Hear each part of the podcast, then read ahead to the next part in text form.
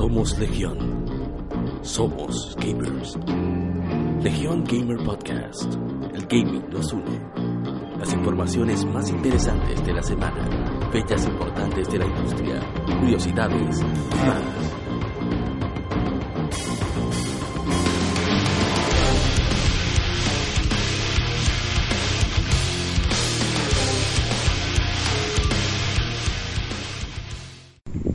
Bienvenidos amigos a Legión Gamer Podcast. El gaming nos une.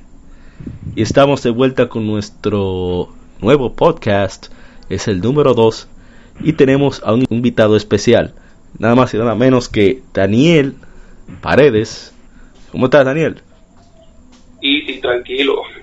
¿Cómo están allá? Vamos, manso. Tenemos también de vuelta a Dragón Cero Diego. Hola. Y que por desgracia no pudo estar la semana pasada, pero aquí está para esta entrega, Mr. Dart. Saludos, buenas noches. AKA Mocha Foundry. Sí, que Mocha Foundry anda. Esta semana ha sido una semana muy activa debido al lanzamiento del Xbox One X, así como eh, unos cuantos anuncios interesantes y, y informaciones. Eh, vamos a hablar sobre eh, cuáles juegos salieron esta semana, que están de aniversario. En las curiosidades de esta semana vamos a hablar sobre el Xbox, por conmemoración del lanzamiento del nuevo aparato. Y el tema de la semana será nada más y nada menos que nuestras expectativas con respecto al PlayStation Experience de este año. Pero antes de comenzar, vamos como tocan las cosas, ¿verdad? Tiene que haber un orden. Vicio semanal.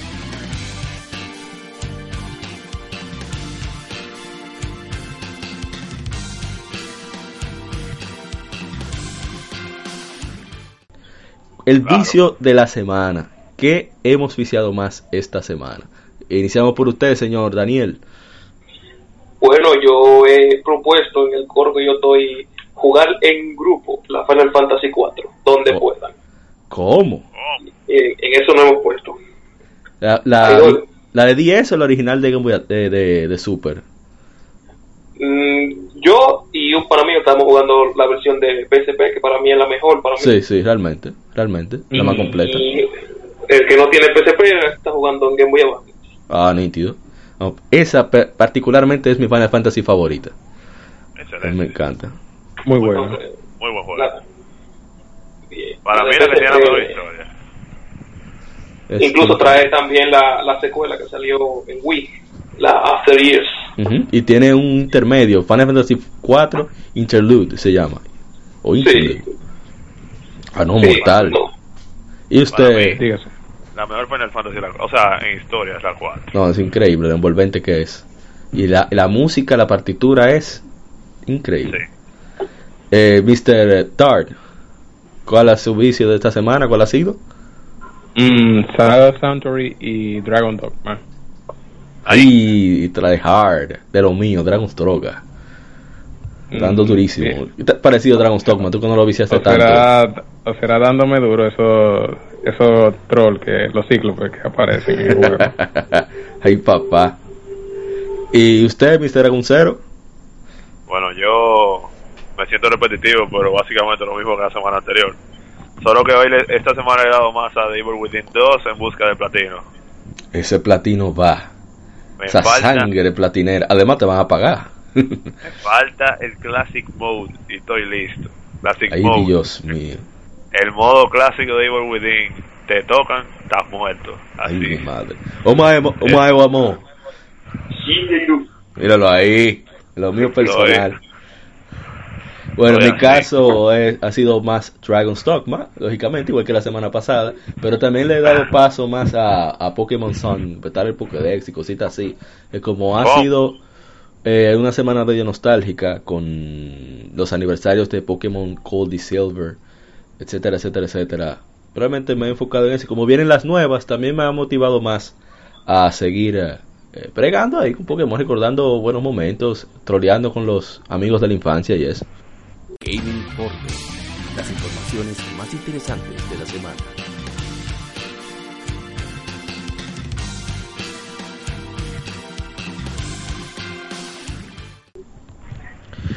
Ahora vamos al Game Informe semanal. Las noticias más relevantes del gaming o las más interesantes para nosotros. Y vamos a comenzar con una noticia de Square Enix, que compartió nueva información de títulos sin anunciar y sus reflexiones respecto al Switch en su último reporte de, resultados financieros. Eh, la compañía planea lanzar más juegos móviles, por desgracia. Anunció también que planea lanzar juegos grandes, o sea, los de alto presupuesto, que están preparados para el E3 2018, y los, los describe como nítidos, poderosos y bien hechos. Ojalá y sea verdad. bueno, aunque no salgan en 5 años desde que lo anuncien, está bien. Sí, exacto. Esperemos que utilicen ese Unreal Engine que pagaron, que le saquen el jugo. Si lo ponen con el, el Unreal Engine, yo digo que lo terminan más rápido. Claro, es que es el Luminous Engine. Ellos no vuelven a cometer ese error con Final Fantasy XV. O sea, el problema desde, bueno, desde la 13 que ellos, los japoneses normalmente hacen su propio engine. Mm, sí, se fue el Crystal Tools. Así en esta generación se le fue lejos haciendo juego por eso mismo. Mm, el Luminous Engine. Bueno, ellos también describen que las arquitecturas centrales de PlayStation 4, Xbox One y Switch son similares, según ellos, por lo que el mm. desarrollo de multiplataformas es posible, creando una versión básica del juego y luego optimizar cada plataforma, como que la vida es un relajo. Sí, pero eh, basado en eso, ellos dicen que es lo mismo por el asunto que ya ellos están usando el Unreal, pero antes de eh, no se podía, porque como ellos tenían el Luminous, ellos decían que no, eh, portear para Switch. Ya tú puedes ver que ellos no, no han dado palabras sobre la versión de Final Fantasy XV para el Switch.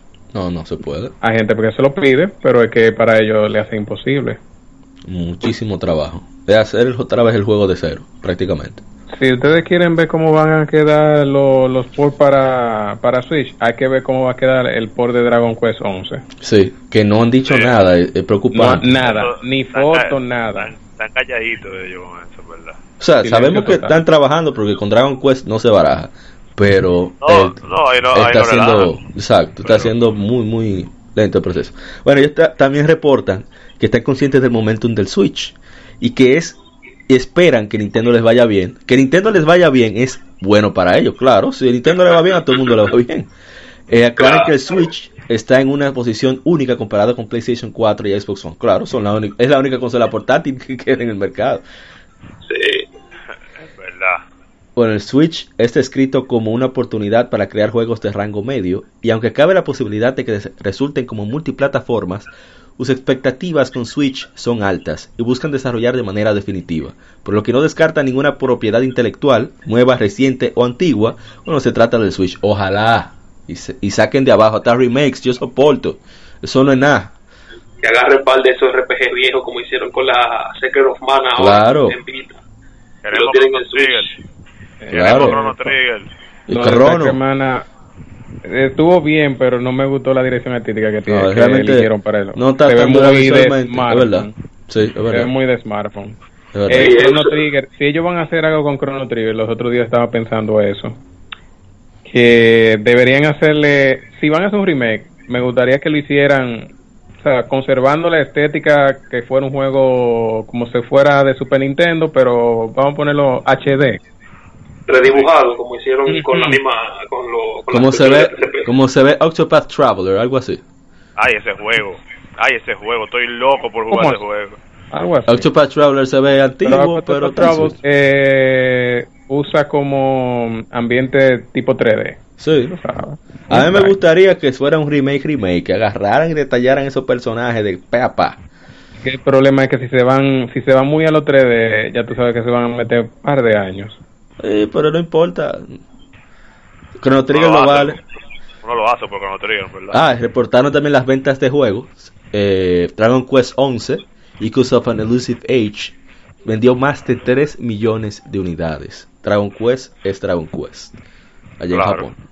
En Japón, exacto. Nier Automata pasó de 2 millones de unidades a nivel global. Eso eso es muy bueno. Eso va a ser un juego niche como, como el de esa gente, sí. Sí, además. No, no, salió tan caro. Tengo ese pendiente, quiero jugarlo full. full.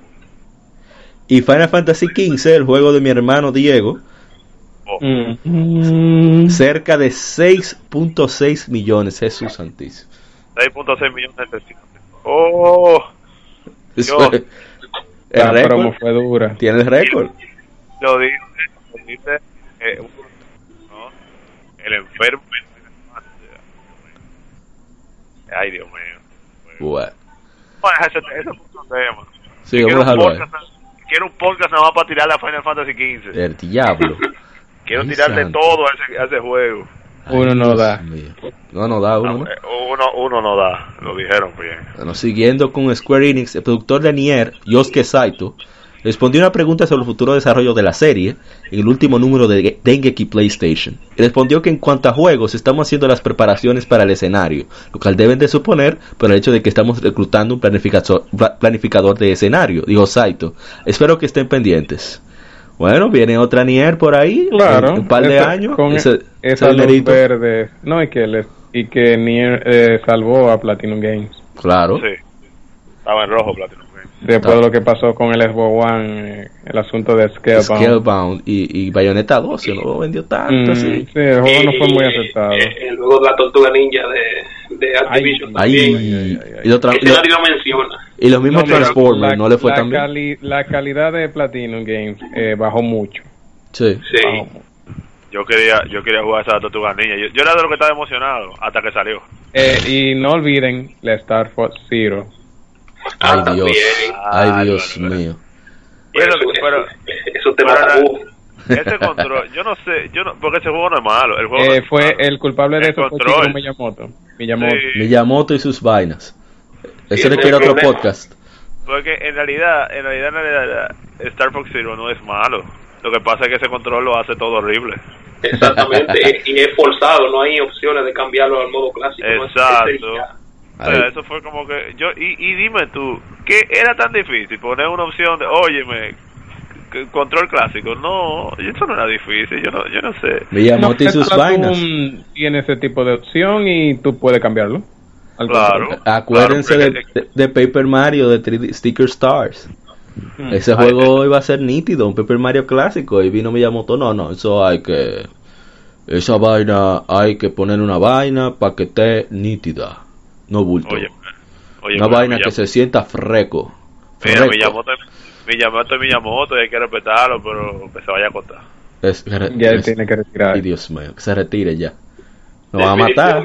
Nos van a matar. No, no, no, es que es verdad. Mira, mira lo bien que salió esta última Mario y fue exactamente por ponerse a ignorar a Miyamoto. A Claro. Miyamoto. Miyamoto lo No, soltó no en sabía eso. Te estoy diciendo, es que, oye, Koizumi fue Uno- que hizo todo solo. uno no puede viajar contra la corriente. Miyamoto le gusta hacer esa vaina. Miyamoto, ya, ya, ya, ya. Déjenlo ir, déjenlo ir. Va- Vamos a soltar a Miyamoto en banda y ya para terminar con Square Enix. Otro El tema, siguiente otro- otro- personaje de Dissidia Final Fantasy para Arcade Ay. es nada más y nada Ay. menos y está relacionado con lo que tú estabas jugando, Artu. Gol. Golbes, así mismo. Mira, Golbes. para Dissidia Final Fantasy en la actualización de noviembre de la versión de arcade eh, que está disponible en Japón. Y no olvidemos que la versión para PlayStation 4 saldrá el 30 de enero en América y Europa. Dissidia Final orden- Fantasy NT. Pero de nada, hace Pre- rato. Pre-order. Bueno, tú, yo lo jugar en tu casa, Diego, pues. Yo estoy seteado ya para enero con otras cosas. No, yo tengo Monster Hunter y Final Fantasy. Y, y quiero Nino Kuni, pero es que lamentablemente Final Fantasy y Monster Hunter tienen prioridad. Bueno, hay un rumor, vamos a aprovechar para pichar eso ahí, Dark. Hay un rumor de que Nino Kuni 2 la van a atrasar. Decían que para marzo enviaron un correo. Ah, oye, que ojalá, ¿eh? La Y gente de Best Buy. Y te voy a ser sincero, yo quiero que la atrasen simplemente para que venda Sí. bien. Claro, yo también. Exactamente. Sinceramente, yo quiero que la retrasen. Pero la que el comienzo del año está difícil. Está muy es pesado. que, oye, Monster Hunter, dime, viejo. Eh, lo de Monster Hunter ha evolucionado mucho, porque Monster Hunter aquí de este lado, la verdad, Monster Hunter no es una saga... Pero, No, yo, no, pero- yo no, yo no estoy Mm. preocupado por Monster Ujú. Hunter que salga aquí. es que Pero en lo Japón. que, lo que está pasando con Monster Hunter es que hay personas que no saben ni conocían la saga de Monster Hunter, están viendo los trailers que están bien hechos y peleando y todo eso, las criaturas. Se están emocionando y creen que es un Dark Souls, creen que otra cosa, pero no saben cómo es la mecánica de Monster Hunter y por eso ellos están emocionados y están como cuando Bloodborne.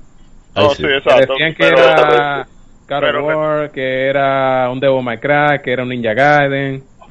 No, pero que tú sabes que eso es, o sea, por el hype, porque mucha gente compra Play, que compra el Play a ciega, o sea, compra juegos de Play a ciega. A Pero yo digo, a Monster Hunter le va a ir bien. La ventaja es que viene un beta. eh, Mm, quien tenga en dudas, sí, quien tenga dudas, exacto. ¿Cuándo que sale? ¿En diciembre 2? 9, 9. 9. ok, Ah, estamos mira. ahí mismo ya, vamos a ver si podemos grabar aunque sea un par de videitos. Oh, para diciembre, y pensaba que era para principio de enero. Yo sé No, que mi novia va a, estar, diciembre. va, a estar con- va a estar contenta jugando eso. Monster Lo Hunter único, lo, World. lo único que juega es Monster Hunter. Monster Hunter World. Y me sorprendió que por lo menos Capcom le va a dar oportunidad al Xbox One para lanzar una versión de Monster Hunter. Sí, ojalá y le den apoyo a la gente de Xbox, porque es que problema con eso. sí, Porque eh, Final Fantasy XV vendió lo que vendió, pero miren los números de Xbox One. vamos a dejarlo ahí, Val. Estamos tirando demasiado veneno. Pero No, eso es no- eh, no son un ve- ni un 20%. Ay, Dios Pero mío. que Final Fantasy XV. Es por- es por- eso es culpa de Final Fantasy XV. No, y que el que le gustan muchos juegos japoneses normalmente gravita más para PlayStation que para Xbox. Exactamente. PlayStation y ni Nintendo. Exactamente. Bueno, ya vamos a pasar a Nintendo. Miren qué coincidencia. Nintendo anunció durante el Direct de Xenoblade Chronicles 2 que permitirán audio japonés para el juego a través de un contenido descargable gratuito, eh, que estará disponible el día de lanzamiento. Eso me parece muy bien. Viva el Dual. Audio, que den la opción, carajo. Gigante de Kyoto también anunció una Expansion Pass. Vean el Season Pass. Ay. Expansion Pass por Ay, Dios. Ese oye más bonito. 29.99 de los verdes, o sea, dólares estadounidenses, que dará acceso a los siguientes paquetes. Oye, ¿cómo? Sí, porque entonces, eh, en Expansion Pass, hasta el año siguiente. O sea, vamos, anoten ahí. Diciembre 2017, objetos de soporte para tu viaje, o sea, objetos curativos, supongo, armaduras cosas así. boost- un, un- un booster ahí para le más rápido. Enero 2018, nuevas misiones para el juego principal. O sea, par de sidequests, Ajá. algo así. Primavera 2010, ah, sí, verano 2018, perdón. Nuevo modo de batalla retador, Challenge Battle Mode, para coger lucha. Modo, di- modo difícil. Sí, o sea, Exacto. al ti- al Lo estilo Zelda, Breath of the Wild. Me encantan las traducciones que estamos teniendo aquí en este podcast porque de verdad es, incre- es increíble. Bueno, Eso por eso que, por eso que Artu tiene que estar fijo aquí, Mr. Daniel Arturo Paredes. Carajo. Oye, es que es verdad, o sea, es, es- es Lo- increíble. Lo, lo genial es que Mr. Daniel es PC Gamer, o sea, él no, está- él no tiene ninguna inclinación Mira, por yo- ninguna, para, ninguna marca. Yo no soy yo no soy fiel ni siquiera a PC. Yo soy yo soy fiel a los juegos y. De lo lo, dijo, lo dijo bien. Lo, óyeme, mía. Déjenmelo en el podcast. Eso va. Otoño 2018, una historia y aventura totalmente inéditas. Para otoño 2018. Los paquetes, vaya otra vez. exacto. Los paquetes de contenido descargable estarán disponibles para comprar individualmente, o sea, o 30 o 30. Y, en- y es Nintendo, o sea, no esperen rebaja, ojalá y me callen la boca. Yo espero que sí, por favor. Ah, Que- yo no creo, ¿no? pero No creo. lo- No, Los usuarios que posean The Legend of Zelda Breath of the Wild, como yo le digo cariñosamente bajo boca, también podrán descargar el traje de Rex de Xenoblade Chronicles 2 en una nueva misión secundaria a partir de 9 de noviembre. O sea, ya para esta fecha está disponible. Xenoblade Chronicles 2 estará disponible en exclusiva para Nintendo Switch el primero de diciembre del presente año. Preordenada ya. Pre-order, ¿no? Perfecto. La gente que por favor que tenga Switch, Primero que, le gusten los que RPG, que le Oh, gusten los RPG deben apoyar Xenoblade Chronicles 2. Bueno. Claro, Sí, preordenada que- ya. Muchos que ya. le gustan los memes de, de, de I'm really feeling. Hora de, hora de, hora de I'm really buying now. Ajá. Óyeme, oye, me lo dije. Antes que Zelda. Tienen que no, apoyar ese juego para que haya más juegos de ese tipo. Yo quiero que vuelva Golden Sun. carajo. Oye, oye, me Golden Sun. Yo sale un Golden Sun para Switch, ahí es que va para comprar un Switch. Yo, eh, no, me robo el tuyo, pero sí, yo lo compro. no, que va, yo busco la, yo le busco la vuelta. Oye, Golden, yo necesito Golden Sun 4, me dejaron en el aire con la, con la Dark Dawn. vamos a ver a, la otra noticia, que no lo loco. Siguiendo con la buena ola sobre el Switch. Bandai Namco agregará más recursos en desarrollar juegos para Switch, declaró en el reporte financiero Mitsuaki Taguchi, presidente de la compañía. Están trabajando en tres grandes títulos exclusivos para el híbrido de Nintendo, con miras al lanzamiento global de primavera a verano del próximo año. Hemos puesto tres juegos en Switch y hasta ahora les ha ido bien. Es, es, una lástima, pero no pensamos que el Switch haya aceptado tan rápido, dijo Taguchi. Bandai Namco también planea continuar el desarrollo de PlayStation para PlayStation 4, Xbox One y PC con todos los recursos de desarrollo disponibles. Cabe destacar que se Dragon Ball Xenoverse 2 vendió aproximadamente unas 400.000 copias en Nintendo Switch, a pesar de que están mucho más económicas en otros aparatos. Y un detalle que quizá no tomaron en cuenta y que sí hubo mucha gente en, en las redes sociales que lo advirtió, que muchos de los usuarios de PlayStation Vita que están habituados a apoyar a licenciatarios se pasaron a Nintendo Switch y son los que están consumiendo ese tipo de productos. Es el Vita 2. Exacto. Básicamente. Claro, Falcon dijo que no. Falcon lo dijo claro en, en, una entrevista que le hicieron, que Switch, sí, el Switch es genial para juegos de Nintendo. Ay, no. No, es que ellos no les ha ido bien con Nintendo realmente. Pero ese es el caso de ellos. Afortunadamente con Disgaea 5, mismo Dragon Ball Xenoverse, han demostrado que sí hay todavía espacio para no, la Xenoverse, se ve bien en, Switch porque el modo de juego no está hecho para pantalla para compartir una, sola pantalla en, el caso del multiplayer local. Entonces con el Switch ya tú tienes una pantalla para ti solo en caso de que hayan dos en el, en el mismo lugar. Ah, pero está bien. Se juega mejor, se juega mejor que en cualquier otra plataforma en eso. Ah, no, pero eso ahí es. Está bueno, eso es verdad. Juegos y datos. Datos curiosos sobre la industria del gaming.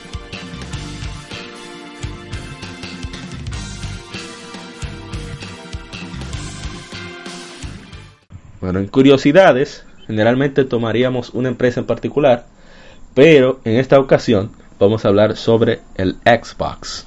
El Xbox que por su lanzamiento más reciente del Xbox One X, la consola más poderosa de la historia, también conocida como The Beast. Pero hay que hablar sobre los orígenes, o sea, que todo tiene un principio. El Xbox es la marca de videojuegos que todos conocemos, creada por Microsoft, y también incluye la línea de servicio en línea Xbox Live, que es tanto para aplicaciones, incluso en PC, le llaman Xbox, no sé si estoy equivocado. Eh, Daniel, ¿me puedes corregir ahí? Ya, no, ni recuerdo, yo no uso ese servicio por ahí. ok, también los servicios de streaming, que ellos compraron Mixer, lo utilizan eh, para Xbox. Y este dispositivo fue demostrado el 21 de... El 21, el Xbox llega a Estados Unidos en el 2001. Y este, eh, cuando lo mostraron, fue también la consola más poderosa de, su generación, de los 128 bits. Utilizando un procesador central basado en, Intel Pentium 3 en su época. Eh, y fue una aventura que dirigida prácticamente por el mismo Bill Gates. Ellos decían, según Bill Gates, un dispositivo de juego de, entretenimiento era esencial para la convergencia multimedia en los nuevos tiempos de ocio digital. Fue eso, en el, el 10 de marzo del 2000 fue cuando se confirmó el proyecto Xbox mediante un comunicado oficial de Microsoft. Después salió el Xbox 360, que ahí fue donde ellos se pusieron duro y curveros. Sí, ahí fue que Ahí fue donde todo el mundo se llevó el verdadero susto.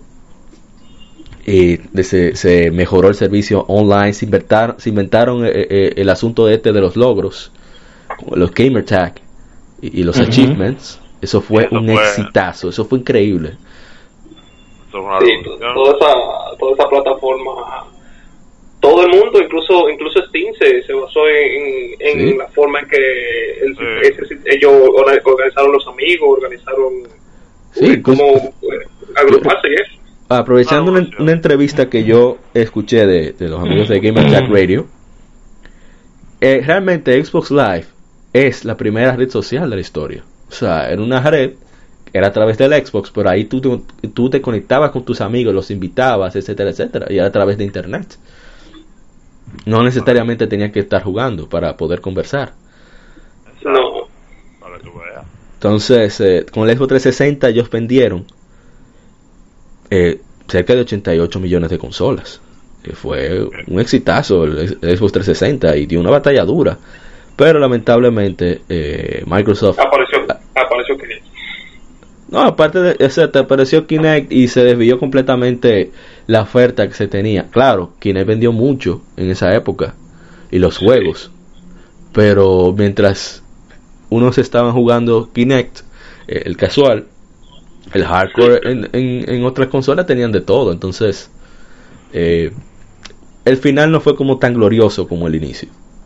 Eso sí, que eh, un detalle muy interesante sobre el 360 es que la cantidad de RAM que tenía, que si no me equivoco eran 512 megas, ¿no eran? Sí. Fue una petición de Epic Games cuando estaban desarrollando, creo que era Gears of War, ¿no? Sí. Que, y por eso tuvo, permitió el, el, party chat que, que, tanto ansiaban en PlayStation 3 que no se pudo porque solo tenía la mitad de memoria. No tenía la mitad, que la tenía separada. Creo ah, la tenía separada. Ah, sí, sí, sí. Eh, era una para video, ¿no? de VRAM y la otra era la, la, RAM para los procesos de, ah, no de las aplicaciones. Sí, Harada comentaba que hacer los juegos, el truco era que la carencia de RAM era, tenía que ser aprovechada por los microprocesadores Cell.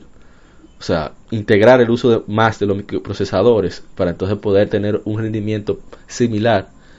O mejor dicho, eh, ¿cómo se diría? La misma amplitud de, rendimiento que en Xbox 360, porque en Xbox 360 era mucho más fácil programar que para PlayStation 3. Tuvo, tuvo mucha ventaja de, de ¿cómo se dice? De los multiplataformas, se veían mejor, corrían mejor. La arquitectura del 360 era más similar a la de la PC. Se acercaba más, pero la de, la de PlayStation 3 era muy alienígena. Los, developers no la querían, no la entendían. Fue, fue con el proceso de como el PlayStation 3 fue cogiendo fama, los developers fueron cogiendo, tomándole el hilo, así chin a chin, incluso este tipo, Gabe, el de Pau, el, rey de Steam, él, él, dijo que él no que no quería saber de PlayStation 3 y en una de las conferencias después dijo que él apreciaba lo del Play 3, apreciaba después de un tiempo. Sí, cuando estaba generando ya. Recuerdo que eso fue cuando cuando tiraron la Portal 2 para PlayStation. Sí, en verdad, esa época fue como que... No, y después salió el Xbox One, que no tuvo un inicio muy brillante. Fue terrible, en mi opinión. Eh, decisiones que se tomaron. Tú, lo dijiste muy bueno.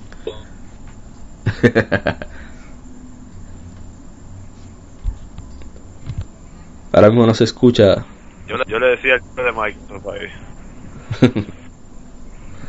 bueno, sí, ahora ellos lanzaron su Xbox One X, eh, que es súper poderoso. Powerpuff Xbox, me pasé. Bueno, esos son X, que se conocía oh, como Project Scorpio. Wow. Es un salto eh, grandísimo en poder y en memoria. Em, ¿Qué podemos decir? Eh, es compatible con todos los juegos de Xbox One eh, normal. Le hace sus mejoras para algunos juegos. tiene 8 cores personalizados de X86 a 2.3 GHz. 6 teraflops de, de rendimiento gráfico entonces la comparación es que el PlayStation 4 Pro solo tiene 4.2 teraflops, solo, ¿verdad? Entre comillas. Sí. Mientras que el Xbox One normal tiene 1.31. Estamos hablando de casi 5 veces el Xbox One. Y el PlayStation 4 normal tiene 1.84 teraflops. Tiene 12 gigabytes de GDDR5 de RAM. Ahí es que es la gran ventaja. Dios mío. Es un animal. Es una bestia. Es una bestia. El Xbox y el PlayStation 4 lo que tienen son 8 gigabytes. O sea, tiene, tiene 1.5. Entonces tiene un terabyte. El, el Xbox One tiene, creo que es.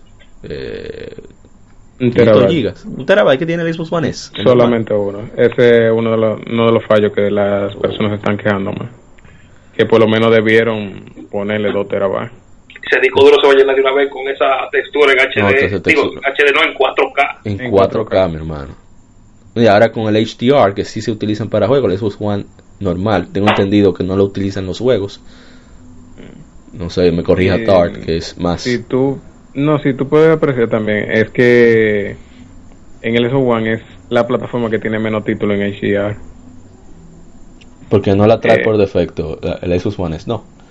No, y que Microsoft no, no lo ha tomado, es ah, como Microsoft no tiene tantos exclusivos, no lo ha puesto como tan por delante como Sony lo ha hecho, porque Sonic a tener más exclusivos, todos los títulos recientemente de ellos lo tienen y lo van a tener.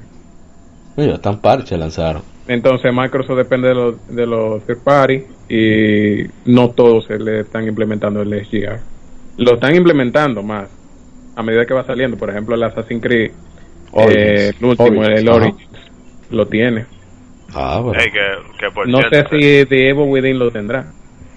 eh, no creo, no creo. Sinceramente.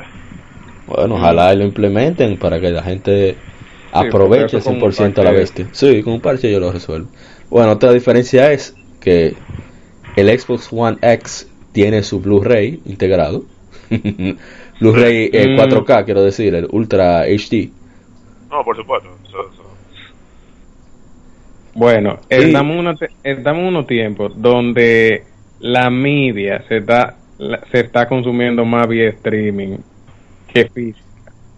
Al americano le gustará comprar su película Blu-ray y todo eso, pero es un porcentaje muy pequeño. No, el formato físico en general se está, se está Oye, ya- para atrás. Ya en Inglaterra ya se- que está casi a la mitad eh, el consumo de digital de, de juegos, que antes no era tan tan relevante en Europa, pero con las ofertas están realmente logrando llamar gran parte del mercado. A mí, me, a mí me duele eso porque realmente yo soy fan de lo físico, pero Y yo, oh, si me lo ponen a buen precio, yo no tengo, no no me duele tanto. no, a mí tampoco, porque y realmente, oye, lo digital tiene una ventaja grande. Por ejemplo, yo no me pongo a pensar en el momento, qué sé yo, me voy a hacer algo a, a otro país. Yo no puedo cargar con todo mi juego. No, Eso va a ser, de que mira, un dolor tuyo. Un dolor. sí. Como Ya, que, y- mierda, güey, en serio. A ver, algo interesante sobre Xbox One X es que tiene un, un bandwidth que con un aumento de 50%, por lo tanto, con esos 3 giga- eh, con los 3 gigabytes se van a, a utilizar como caché para los juegos de Xbox One. Entonces los tiempos de carga van a ser mucho menores. Le dicen que entre un 40% más o menos. Y No. algo muy importante, ah, ¿qué iba a decir? Tart? No, no, no, continúa.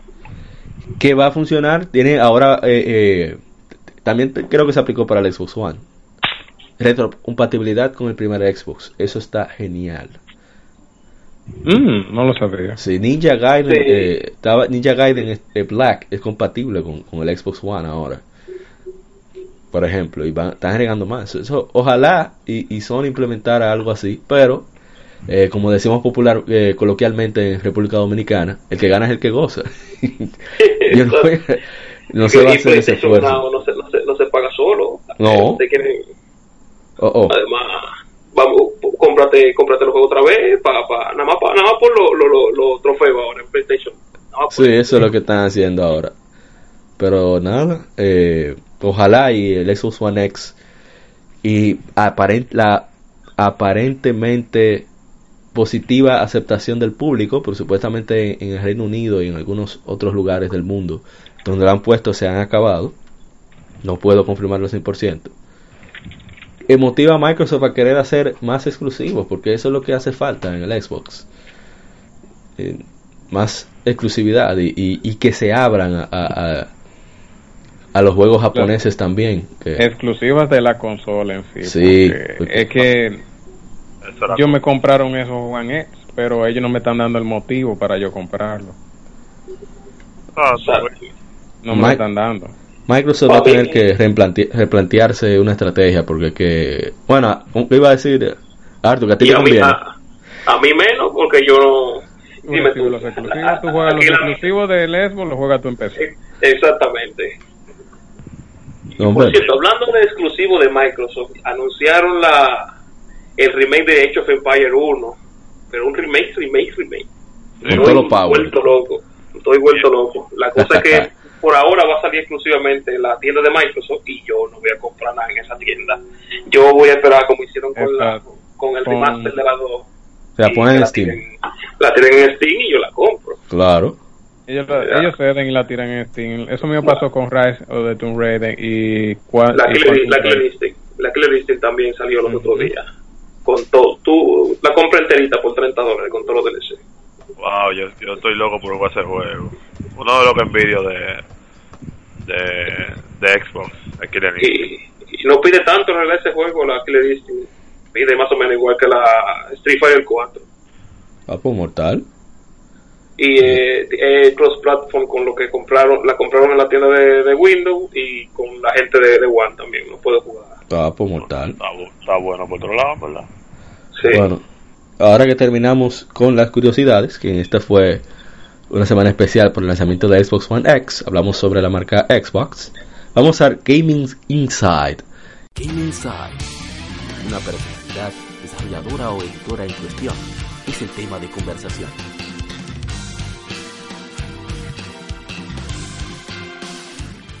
En esta semana hablaremos sobre el padre del Game Boy, de Samus, y el maestro de Miyamoto, Kunpei Yokoi. Ay. Kunpei Yokoi, creador de la, cruceta. Exacto, es uno de los grandes genios de Nintendo, fue y uno de los ejecutivos que sentó las bases de su éxito, era ingeniero de profesión, demostró tener talento en desarrollo de soporte físicos en hardware. Eh, él era un poseedor de una gran inventiva y creatividad. Inventó los Game and Watch y el Game Boy. Eh, una de las anécdotas que yo recuerdo leer sobre él eh, en Club Nintendo, paz de cáncer, fue que a él se le ocurrió el Game Boy cuando él vio a un asalariado, como le dicen los japoneses, salaryman, viendo, jugando con la calculadora a lo que pasaba el tiempo que estaba en el tren. de ahí fue que se le ocurrió hacer el Game Watch y, después el Game Boy. Eh, también, como dijimos antes, fue el hombre que se encargó de desarrollar Metroid. Además de que también participó en el, el, Virtual Boy, sí que fue su, como quien dice, su, su la. Su caso, sí, lamentablemente. Él también eh, hizo el Wonder Swan, que lanzaron la gente de Bandai. Lanzaron ya oh. cuando él había eh, dejado ya, lamentablemente que falleció en ese accidente en 1997. Pero Gunpei Yokoi eh, llegó a Nintendo en 1970. Digo, cuando llega Hiroshi Yamauchi, conoce a, a Gunpei Yokoi en el 70. Eh, comienza a hacer los Game Watch utilizando LCD este, y entonces tenían diferentes eh, eh, juegos, o sea, cada, cada portátil de Game Watch tenía un juego diferente, hasta que se ocurre hacer el Game Boy, que era como un NES sin paleta de colores para llevar. Y, y crea el D-pad, la cruceta, como dijo Mr. Daniel. Ya habían Game Watch que tenían eh, esa cruceta. Sí pero eh, él se le ocurrió eso porque los modelos viejos, lo que en vez de tenían era un botón para cada versión. Entonces él se dio cuenta que una, una un joystick era muy costoso y muy incómodo con Game Watch y se le ocurrió básicamente cómo fusionar entre los, los botones y la cruceta. Tuve que todas estas crucetas tienen como un, un punto en el medio cuando tú lo destapas. Ajá. Básicamente, para básicamente funciona igual. es como una, una, una palanca recortada. Un genio, un genio. Bueno, él eh, fue parte de, de R&D 1, Research and Development 1, en español Investigación y Desarrollo 1, eh, con el ángel de la industria de los videojuegos en el 70 y fue quien dirigió a Miyamoto a, crear Donkey Kong y ese tipo de cosas. Él tenía una filosofía muy interesante, que él decía utilizar tecnología eh, vieja o barata para hacer, para utilizar, utilizando la creatividad y así crear cosas nuevas y sorprendentes. Eh, con el Game Boy, que es el papá de los portátiles, llega al mercado en el 89 y fue que ese hombre acabó con todo. Eh, eso fue increíble, que venía con Tetris, lo, lo, Game Boy ladrillo. Ahí fue que Tetris se pegó de verdad. Sí. Ladrillo. La gente se yo llegué a jugar mucho Tetris en, época de apagón, pero yo tenía dos Tetris, tenía mi, cable Link y jugaba con un saludo a mi hermano Chilo. Oh, oh. Oye, le decía, tú vas a mandar, tú a ver, tú vas a ver, pa, cuatro bloques, le subía esa vaina. Nada más lo gritando. Y, ah, no te apures, pra, me mandaba cuatro para atrás. Eso era muy chévere. Los inicios del multiplayer. Sí, yo recuerdo haber jugado, fue como en el 96, creo que fue, que yo jugué Game Boy, Game Boy Mario Land y esa misma Tetris. Difícil que era Mario Land. Mario Land era difícil. La que yo considero la Mario más bizarra del universo. Sí, es extraño realmente. Eh, sí, es muy, es muy, es muy rara, pero Mario Land no se queda muy atrás. No, pero y, y, no es mala, ¿eh? es chulo. No, no, no. y, mira, si tú te fijas, las mejores Mario han sido las que siempre han cambiado todo el esquema. Porque hace unos días vi yo en GameFAQs, siempre hacen unos polls donde te ponen a votar eh, diferentes tipos de, de, opciones. Vamos a suponer, estaban diciendo cuál es tu mejor Mario 2D. Y ahí estaban la Mario Bros. 1, la 2, la 3, Super Mario World al final de eh, Yoshi's, eh, Yoshi's Island, al final de cuentas, las más votadas fueron Super Mario Bros. 3 y Super Mario World. Claro. ¿Por qué? Porque esas fueron las que dieron giros. Eh, sí, que tú puedes decir, tú puedes ver Super Mario Bros. 3 y ver Super Mario World y tú dices son dos cosas totalmente diferentes. Es cierto, muy cierto. Y son, dos. Por ejemplo, eh, mucha gente olvida ya estos juegos, los New Super Mario, porque todos se parecían. Sí, Yo, el primero de 10 me encantó, pero ya el de Wii, yo, ok. El de ah, no, ya yo ni lo terminé. y después para Wii U, otra vez. Yo tengo el de Wii U ni lo quise ver. Eh, el amigo de nosotros, Robert, dijo que estaba muy bien, pero yo no yo tengo Super Mario 3D Land en 3DS y realmente me cansó. Oh, es muy bueno, muy bueno. No, yo la pasé. A mí me cansó, a, mí me dio como que, yo, va conmigo que esa me la encontré. O sea, Mario nunca ha sido un juego que al menos para mí, o sea, yo considero que Mario no es un juego difícil. Eso no es un juego que es difícil. Pero ese juego era demasiado fácil. O sea, extremadamente. realmente, realmente. Entonces, entonces yo estaba, yo estaba ya como que, wow, pero yo no digo de que me pongan de que, de que, porque por ejemplo Super Mario Odyssey no tiene vida, tú, tú nomás pierdes 10 monedas, eso no tiene ningún tipo de dificultad, pero tiene reto. Pero Super Mario 3D Land y, Super Mario, eh, este, ¿cómo era la otra de Wii U? Eh, la 3D World. 3D World, 3D World. Eh, son como juegos como que, no sé, eh, demasiado básicos, es como que y ellos estaban buscando era contentar al público que dice, yo no juego Mario 3D porque son raras, son incómodos de jugar. Ellos querían buscar un balance entre los juegos 2D que llegar de un punto a otro rápidamente y las Mario 3D, combinar esos aspectos. A algunas personas le, algunas personas les gustó, pero a otras no. A mí me gustan los Mario 3D por eh, como son. Lo libre que son. Así como lo, eh, así como lo 2D. Exacto, estamos igual en eso, Dark. Bueno, ya continuando con, con la biografía de Mr. Yokoi, paz descanse. Eh, él decidió trabajar el Virtual Boy, que fue una consola casera que presentaba juegos en color rojo y él tenía efecto en cada lente tenía perdón en cada Sí, cada lente tenía una pantalla y daba el efecto de, de, 3D. Pero ese tono rojo eh, a la mucha gente le, resultaba incómodo, tenía algunos dolores de cabeza, un desastre. Y, era muy difícil sacar esa sí fue una combinación desastrosa, 3D y VR. Claro, sí mismo, sí mismo. Anda carajo. Sí. Dos cosas que con el tiempo han intentado volver, pero mueren.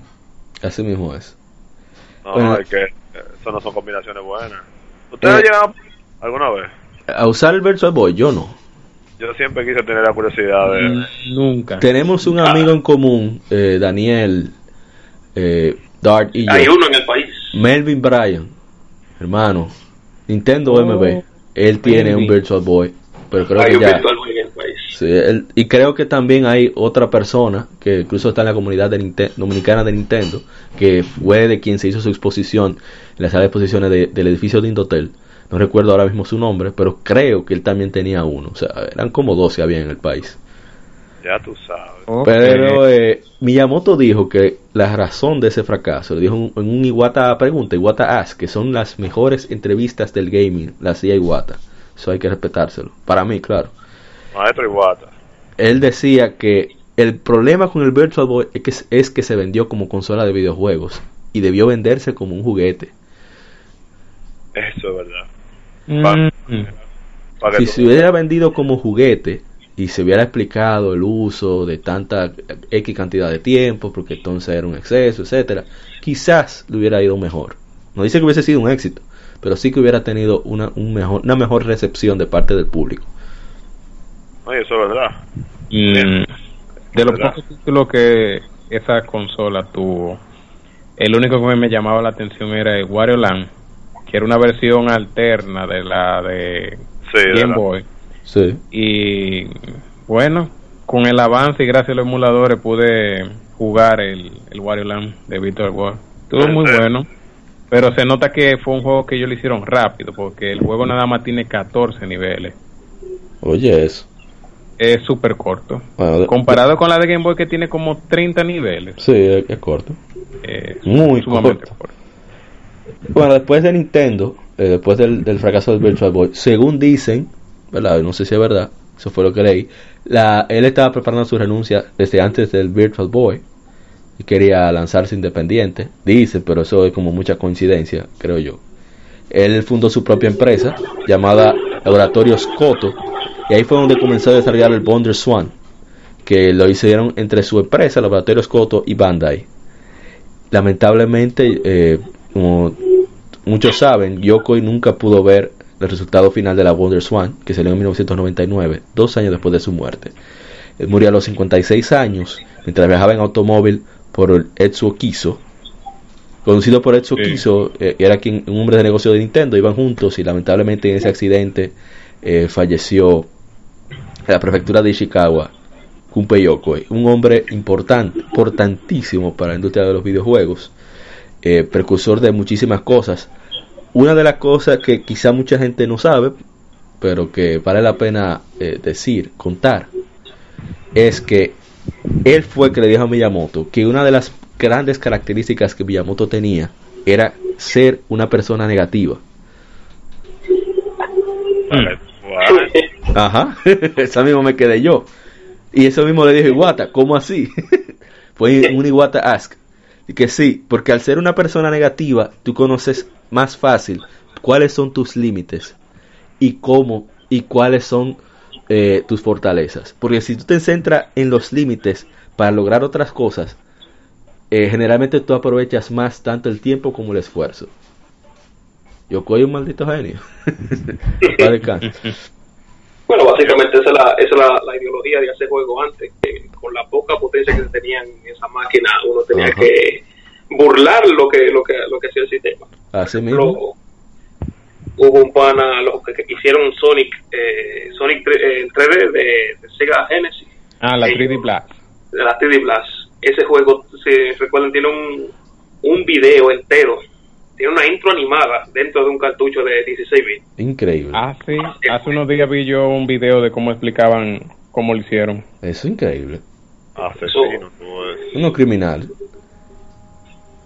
Eso fue increíble, todo lo que hicieron para ese resultado final. Eh, 3 megas pesa esa animación. Oye, eso. En esa Ellos lo hicieron con una ilusión de desplazando unos píxeles un, truco, un truco ahí, se me olvidó el nombre de, de cómo es el proceso. Eran varios trucos de cámara. porque si fuera un full motion video, eh, mínimo pesaría como 67 megabytes por ahí. Pero en el cartucho, los cartuchos eran como de, de, de, cuatro, de, de 6, 4, por ahí. Sí. Bueno, eh, ya para terminar con el, maestro Gunpei Yokoi. Eh, él fue diseñador del Game Watch, como dijimos, del Game Boy, de Rob, el Robot Operating Party, eh, lo, conocen el, el, robocito de Smash. Del Zapper, fue el diseñador, eso es lo máximo, el Zapper, la pistolita de, de Dog Hunt, de, Matapato, de, de, Nintendo pelado. Yo tuve uno. Lo máximo. Eh, fue productor, oigan de cuáles juegos, Metroid, Metroid 2 Return of Samus para Game Boy, Super Metroid, Kid Icarus, Fire Emblem, Fire Emblem Gaiden, Super Mario Land 2, Fire Emblem Musho no Nazo, Fire Emblem Seisen no Kefu, Doctor Mario Yoshi's Cookie, Panel de Pong, que lo lanzaron aquí como Tetris Attack, y Kirby's Black Ball. O sea, el tipo lo hizo todo, mi hermano. mucho juego. Así que ojalá y, y, tome más en cuenta Nintendo su memoria para que era importante que habláramos de este personaje porque fue muy crucial en el avance de los videojuegos en una época tan precaria como lo eran los 80s y 90s. Sí. Oye, realmente. Game Femérides. Aniversarios de juegos y consolas.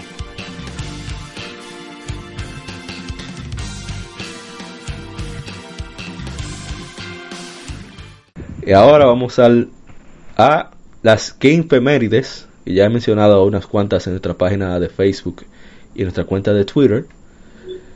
Vamos a mencionar algunas.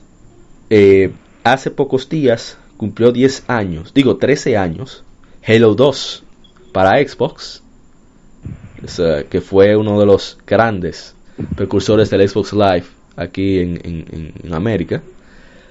También salió The Slide Collection para PlayStation 3 hace 7 años. Lo máximo. Wow. Oh. Hace 8 años salió Call of Duty Modern Warfare 2 para PC, PlayStation 3 y Xbox 360. El principio del fin. Ahora, ese juego yo lo considero la mano en su con de los juegos shooters. Diablo. en ese juego todo estaba roto y por eso todo era divertido. No, pero eso está genial. Y miren, muy importante, y me pasó poner en nuestras cuentas.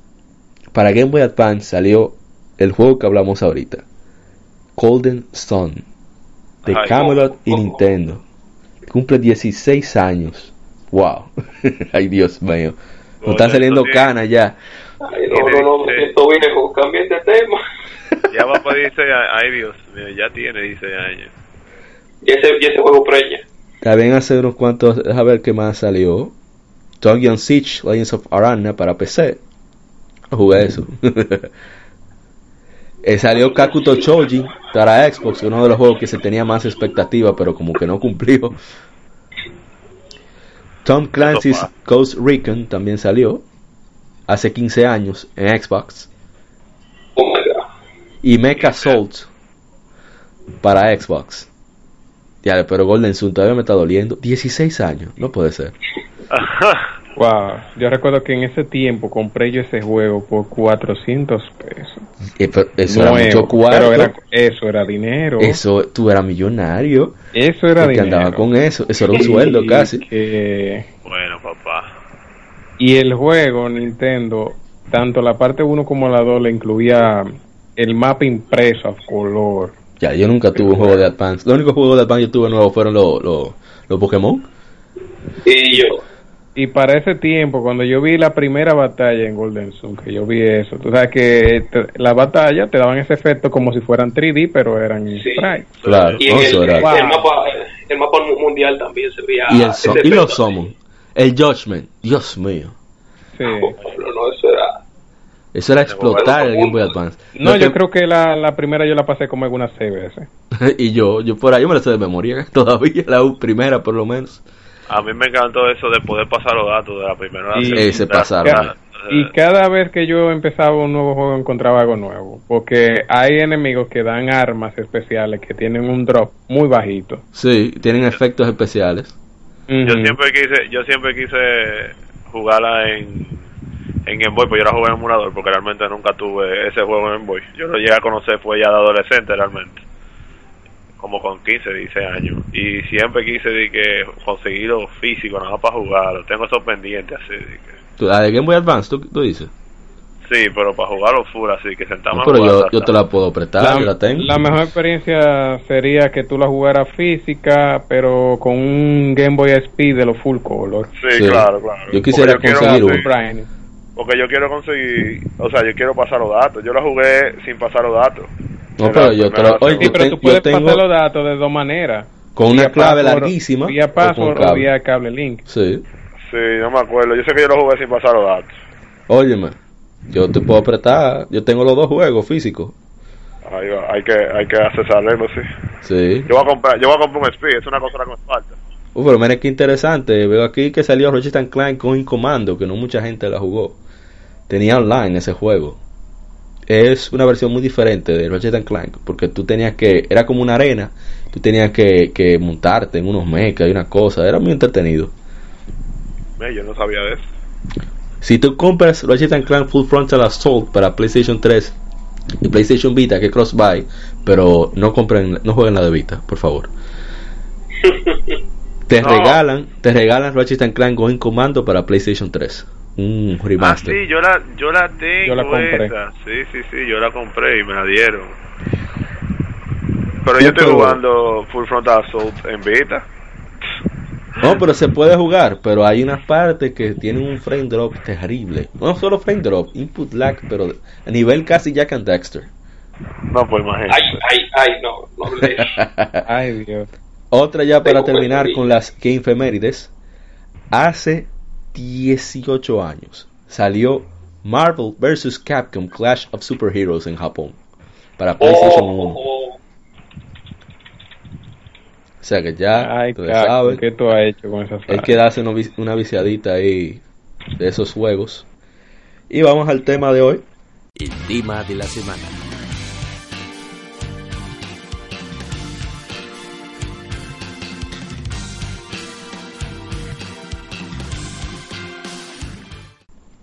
Ya terminando con las Game Efemérides. El tema de la semana. Expectativas con el PlayStation Experience 2017. Vamos a hacerlo en dos partes. Vamos a decir las expectativas generales, qué esperamos que en realidad suceda en este evento, que es el que Sony le ha dado más importancia eh, en los últimos años, y cuáles son las expectativas personales, o sea, qué quisiéramos ver en PlayStation Experience de este año. Creo que será el 8 de diciembre, ¿no? Allá en, en California. El PlayStation Experience es un evento, para los que no saben, que realiza eh, Sony Computer Entertainment en Estados Unidos, donde el público puede ver lo próximo que viene de PlayStation e incluso en algunos casos probarlo. Están muchos licenciatarios, así como muchos del equipo de los equipos de los estudios que pertenecen a Sony Computer Enterte- eh, Interactive Entertainment. Eh, y se hace una chercha grandísima a los que van. Eh, pero afortunadamente para nosotros, los que no podemos ir, hacen su- sus presentaciones de lo nuevo que viene en el año siguiente para PlayStation. Así que vamos a comenzar por nuestro invitado especial, el señor Daniel Arturo. ¿Cuáles son sus expectativas generales? Bueno, ya que este E3 mucha gente se quejó de que no vieron cosas nuevas, espero ver juegos nuevos. Es principalmente eso. Y eh, eh, es un tráiler de la Season 3 de Street Fighter 5. Ay, A ver, Fighter. Si ustedes, si, si, si quieren ver esos fans gritando como niñas, que pongan a Sagao ahí en un trailer. El año pasado, en el evento de Red Bull que vi, que se va a celebrar, creo que este fin de semana, el año pasado, celebraron, eh, enseñaron fue a, a Kuma y eso se, se, se echó abajo. Así que yo me, yo me imagino que para este Season 3 el que más han pedido es a Saga.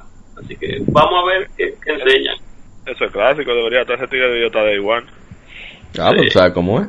Señor Diego, ya que usted está tan activo, ¿cuáles son sus expectativas generales? ¿Qué cree que en verdad suceda en PlayStation Experience 2017? Bueno, yo quiero pensar que van a mostrar un video gameplay del de Last of Us 2.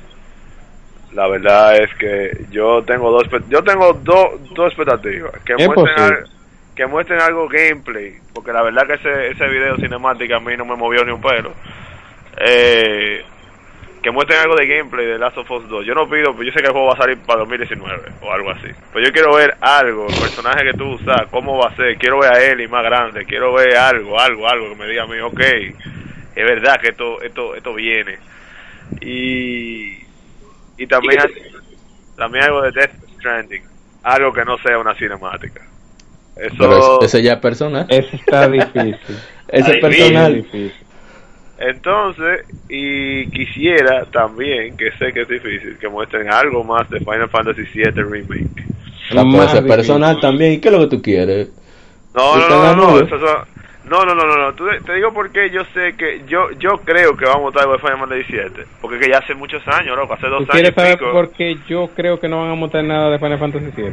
Porque ¿Por ellos, corta, ellos cortaron lazos con CyberConnect y ya es, un grupo ya es un grupo aparte que lo está desarrollando. Eso es verdad. O sea lo que tú viste aquella vez es que ya ni exista que ya ni exista yo no yo estoy claro. Pero tú sabes eso es la expectativa que uno tiene uno, yo creo que bien podría podría ser. Pero no realmente lo que a mí lo que más me interesa ver es algo de Last of Us 2 ah, algo algo que no sea una cinemática eh, por lo menos eh, mucha gente no entiende que Sony tiene como tradición anunciar los juegos de 13 a 18 meses antes de salir. O sea, siempre tú tienes que tener pendiente que cuando tuvo un juego que te anuncian, eh, ya en, un máximo de 18 meses tú lo puedes tener. Menos en situaciones como de las Guardian, que fue por el lío de Fumitueda, que se puso de, de Kojima. Ay, Dios mío. ¿Y usted, Mr. Dark? ¿Cuáles son sus expectativas generales? Si quiere, Mis expectativas son muy pocas. Y yo diría que yo esperaba era ver era el próximo proyecto de Soccer Punch, pero como ya se entiende, ya fue anunciado. Coast of Utsushima. Exacto. Y lo siguiente era ver si el siguiente proyecto de... De no, del creador de los Souls Miyazaki, ¿cómo se llama? Si van a hacer Miyazawa, ¿qué se llama? Quiere, él quiere... Él se llama... se me dio el nombre. ¿Cómo va a ser que a ti se te olvidó el nombre de ese nombre? Oye, sí, a ti, pero... A ti hay que matarte, Dar. El hombre que pasó. Oye, Miyazaki, Hidetaka Miyazaki se llama. Hidetaka Miyazaki. Ah, Miyazaki. Ah, sí, no estaba equivocado. a mí se me, se me escapa. No, porque Miyazaki siempre tiene un contacto, eh, siempre está cercano a, a Shueyo Yoshida. Ajá, ellos son panas. Ellos son, sí.